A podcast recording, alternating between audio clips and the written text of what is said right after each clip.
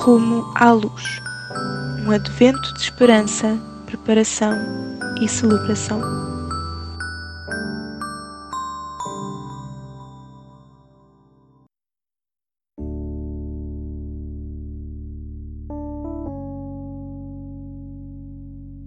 Dia 18. Leitura bíblica em Lucas, capítulo 2, versículos 8 a 12.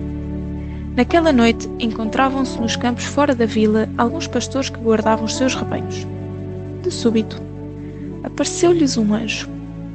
O campo ficou iluminado com a glória do Senhor e eles sentiram muito medo. Mas o anjo sossegou-os. Não tenham medo. Trago-vos uma notícia muito feliz que se destina a toda a gente.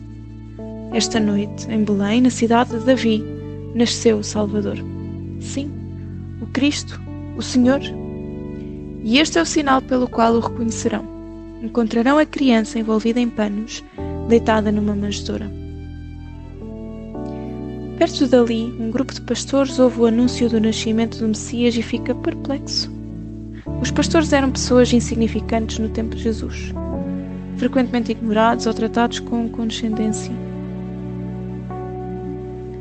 Ora para que hoje tenhas tempo de honrar pessoas marginalizadas e ignoradas.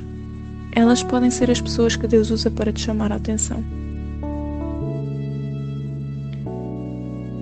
Quem são as pessoas na tua escola, trabalho ou família que são continuamente ignoradas?